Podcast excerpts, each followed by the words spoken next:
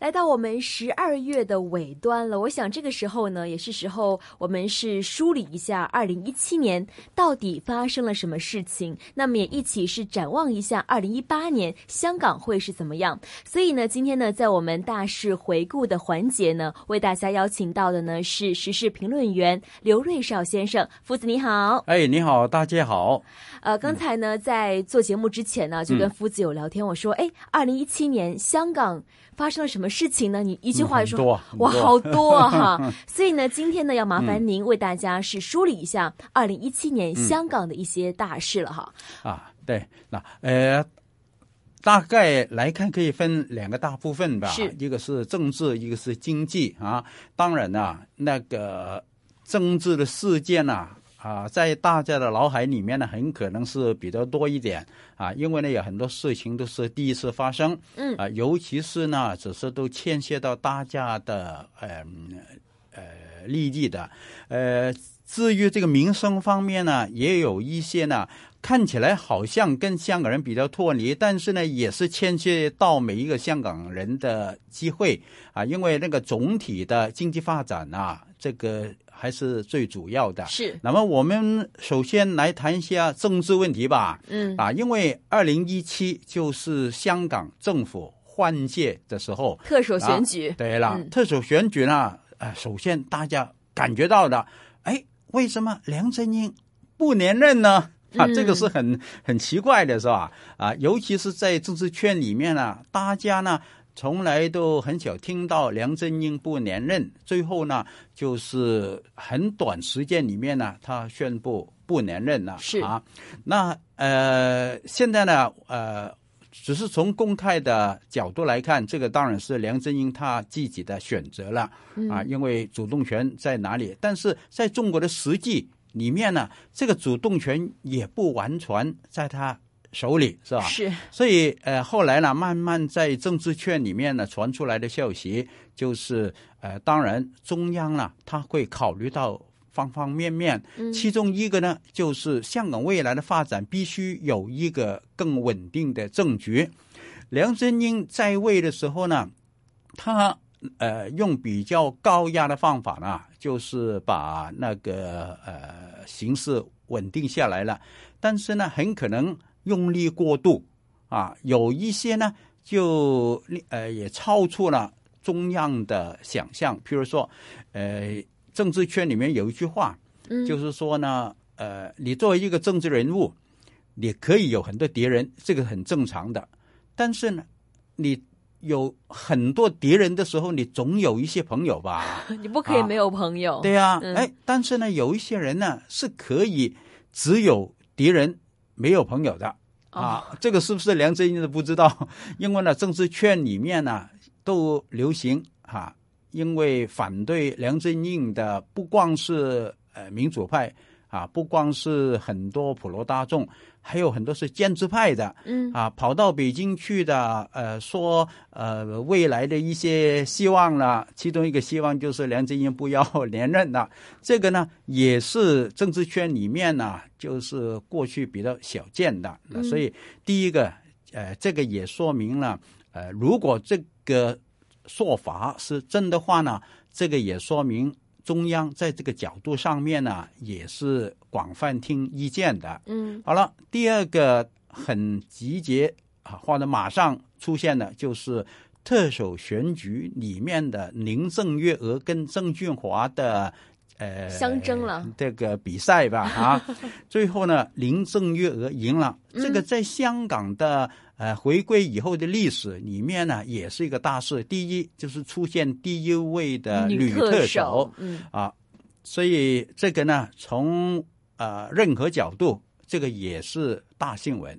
另外呢，大家可以看到呢，林郑月娥是在很短时间里面就确定我参选，我对香港有承担啊，呃，然后很快方面呢也。拿到呃很高的票数吧，对啊，他现在是七百七十七啊当选了，呃，所以在这个过程里面呢，到现在呢，呃，还是有很多传说，为什么他在很那么短的时间里面啊，从头到尾啊啊，大家可以从公开的一些呃事事情里面可以看到，他不久前就是宣布参选不久前，还在公务员的队伍哈一个聚会里面公开啊，大家说啊，希望大家留下来继续承担啊，言下之意，他很可能了。就是离开呃公务员队伍了啊，或者离开呃官场了啊。但是后来呢，忽然间到北京走了五天，啊，第一天还是有公开活动的，嗯，第二天开始没有了，那么最后回来就是我参选啊。这个中间发生什么事情了？呃，现在呢没有一个呃固定的答案。那么大家呢还是把眼光往前看吧。林郑月娥上台以后，从中央的角度，肯定希望他做好民生，这个是对了首要的任务。林郑他自己也说了，他首要就是搞好香港经济民生，同时搞好和谐啊。但是呢，和谐不是那么容易的嘛，和谐不是单方面的嘛，哈。所以呢，他在民生工作方面呢，虽然有很多这个困难，大家看到了。你看这个土地问题，他想了很多，但是土地问题到现在还是在涨啊。啊！因为有很多外来的因素，尤其是现在土地这个供应还没有改变以前三位特首在位的时候的一些规律，嗯。啊，因为土地里面有一部分还是垄断在大财团手里，是，同时只是大财团呢。也出现一个新的，呃，就是比较新的动向吧，就是跟来自外地，包括来自北方的财团中间也有竞争，也有合作。嗯，所以呃，近年里面有好几次把那个低价抬高的，都是来自国内的财团。嗯，那这个呢，就不光是林郑月月娥他可以处理的，因为一个。呃，一个方面，这个是自由经济的社会啊，你来自外国、来自本地、来来自国内的财团，如果他有实力，你都不能呃影响他的呃镜头啊。是。那么，呃，但是他们来的某个程度呢，国内只是财团的背景啊，有没有什么呃怎么说呢？呃，官二代、红二代以及。呃，中央也在警惕，再者是呃，再者是国内流到香港的钱里面有多少是有问题的，这个国内呢他自己都在关注，因为中纪委啊后来呃王岐山上台以后，曾经做过做过一些全面的打击以及调查，就是发现呢流到海外的很多黑钱。有一个不低的比例是经过香港，啊，所以大家从这个角度来看呢，啊，为什么这个地皮那么贵，连香港的大财团 很多时候支付不起，联合起来也不敌不过国内的一个财团。那这个呢，我们没有什么内幕消息，但是这个就必须注意的。那所以林郑他。怎么样去处理这样的呃，也是经济也是民生的问题呢？好了，另外有一点，我刚才说了，他希望搞好和谐嘛，是，但是和谐 不是一方面，而且也不是呃什么建制泛民，也也有一些是来自中央的要求嘛，嗯啊，所以中间混合在一块呢。呃，就很难分清楚哪一个是什么原因了。嗯，呃，有一些呢，譬如说，呃，要 DQ，就是要呃否定一一些议员的资格。嗯，这个呢，从香港的呃这个呃角度来看呢，呃，有些人觉得呢没这个必要，但是有些人呢觉得呢，呃。也可以提出这个要求，最后是人大释法嘛？是啊，在这样的一个呃情况下面，这个 DQ 的力量如果没有人大的释法，很可能在香港的法律呃下面呢，你就有有更强烈的抗抗争，这理理由。但是人大释法以后，包括什么宣誓、宣誓的条件怎么怎么样，这个香港法院呢，肯定要根据呃全国人大的释法。怎样的角度，最后呢，大家都可以预期这个效果是怎么样。结果呢，现在先后有六位议员是呃给取消这个资格呢。从法律上面呢，这个是呃没得挑战的啊，因为用习近平的一句话，就是所有程序你替我走过去。但是从政治角度呢，呃，以前孟子说过一句话是。图善不足以为政，图法不足以自行。就是你光是讲法律，法律，但是你这个法律是为政治服务的，得到的效果老百姓都能看得出来。所以你从法律的角度你说得过去，但是从这个客观效果，你很可能是引起呃相当一部分。啊，老百姓的不满的，明分这个呢，要要看以后怎么样了。回来今天的香港年度大事回顾，同样为大家邀请到的嘉宾呢是时事评论员刘瑞少。想问一下夫子您了，这个国歌法啊，在香港各界呢也是引起了关注。想问一下，在这一方面，您的看法是怎样的？国歌法啊，这个呢，呃，从。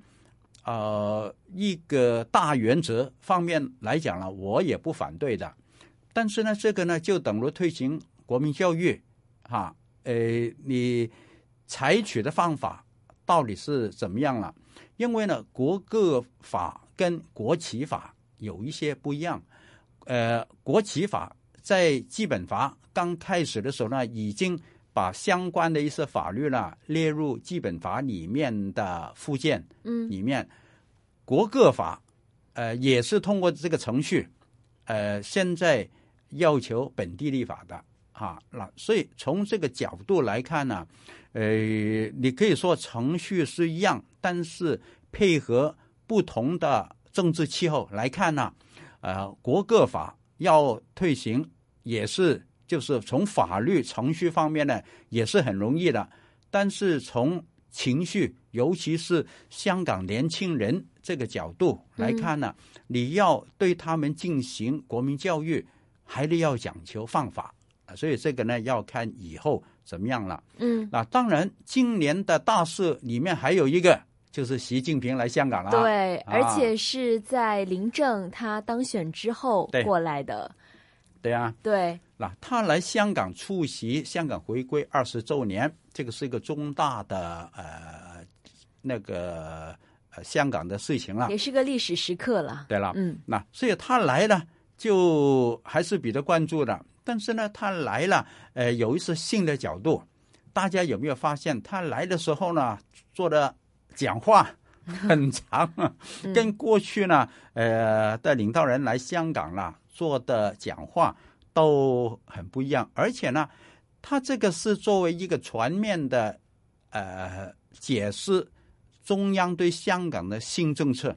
是对了，那从内容来讲呢，很多好像是过去都讲过的，但是呢，习近平这一次讲的内容非常明确。嗯，明确的意思有两点，明确就是中央跟你说的很清楚，中央的看法是怎样。第二个明确就是跟你说的很硬，啊，我们就是怎样的啊？香港，你必须服从于中央怎样的一个一国呃现行，嗯，两制配合怎样的一个格局？那这个呢，跟以前很多领导人来香港说的比较委婉的一种说法。呃，很不一样了，截然相反了。对了，哈，所以大家又又有一个产生一个感觉，就是呃，过去中央说的不不太清楚，是好事还是不好事 啊？还是因为已经慢慢回归，呃，中央对香港的一些状况的看法不一样，因为从一九九七到二零零三年这六年里面呢。中央对香港的政策真的可以用四个字来形容，就是无为而治。嗯啊，因为那个时候香港经济还是呃就是某个程度上面呢，对国内的经济呢，呃，很有帮助。不能说国内依赖香港这个经济，但是那个时候国内的经济真的不如今天。嗯。第二个就是香港啊，还是对台湾作为一国两制这个示范作用的地方。中央那个时候啊，很清楚跟很多建制派，包括人大政协，跟他们说，不要讲香港内部的事情，不要给外面一个感觉，好像你们是第二个权力中心。所以那个时候很多人大就是说，我们是绑起手来打仗 啊。那因为今年啊，还有就是新一届的人大选举，十九大。对了，呃，十九大呃之后还有。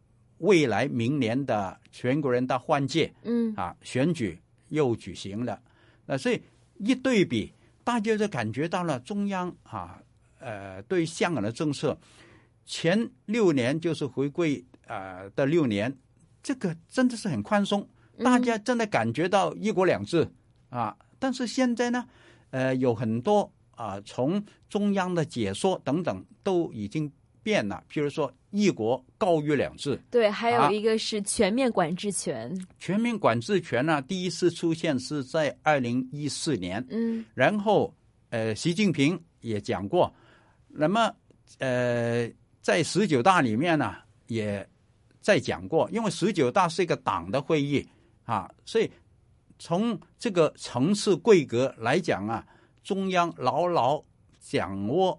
对港澳的全面管制权这个规格、这个内涵就越来越高了。一国高于两制，港人治港是爱国者港人，而不是一般港人。还有高度自治不等于绝对自治，或者是完全自治。五十年不变没了啊。然后，呃，还有就是。啊，反对外国势力势力，嗯啊，干预香港内部事务，只是呃，过去呢，其实都存都都存在是反对的啊，但是过去呢，没有那么强调啊。那么怎样呢？就是呃，大家可以看到了，呃，未来的管制，呃，政治方面这个制度会怎么样呢？这个有待观察了，是吧？那么，另外呢，也必须要谈一下经济民生方面，对吧？呃，从呃经济方面，大家呢觉得好像没什么太大的改变啊，还是过去来了啊，不怎么好，也不怎么坏啊。但是呢，呃，在今年里面，我觉得呢，有一些呢，大家可以看得长远一点，同时要抓好这个呃机会。是是什么呢？政府。从中央政府、香港的地方政府不断强调啊，“一带一路”大湾区，大湾区对香港是很很很很重要的。大家听到莫名其妙，大家没有这个感受。那我算是比较幸运的，我都到处跑。我我我我的确有一个感觉是，呃，“一带一路”跟香港是比较远一点的，是比较脱离的。但是大湾区呢？可以说是香港的一个机会。对，如果两个机会都抓得好，香港的确是可以发挥很大的作用。对，而且刚才提到的这个大湾区是粤港澳大湾区，对呀，刚好也是在香港附近嘛，可以发挥这个协同的作用。因为呢，如果“一带一路”大湾区如果香港抓不好啊。我我我我担心了，这个很可能是香港最后的一个经济拐弯，好或者经济再腾飞，这个机会又浪费了。这么千载难逢的机会吗？对了，为什么我只能说呢？先谈比较近的大湾区，因为大湾区呢，呃，是一个小型九加二，以前的九加二就是港澳加。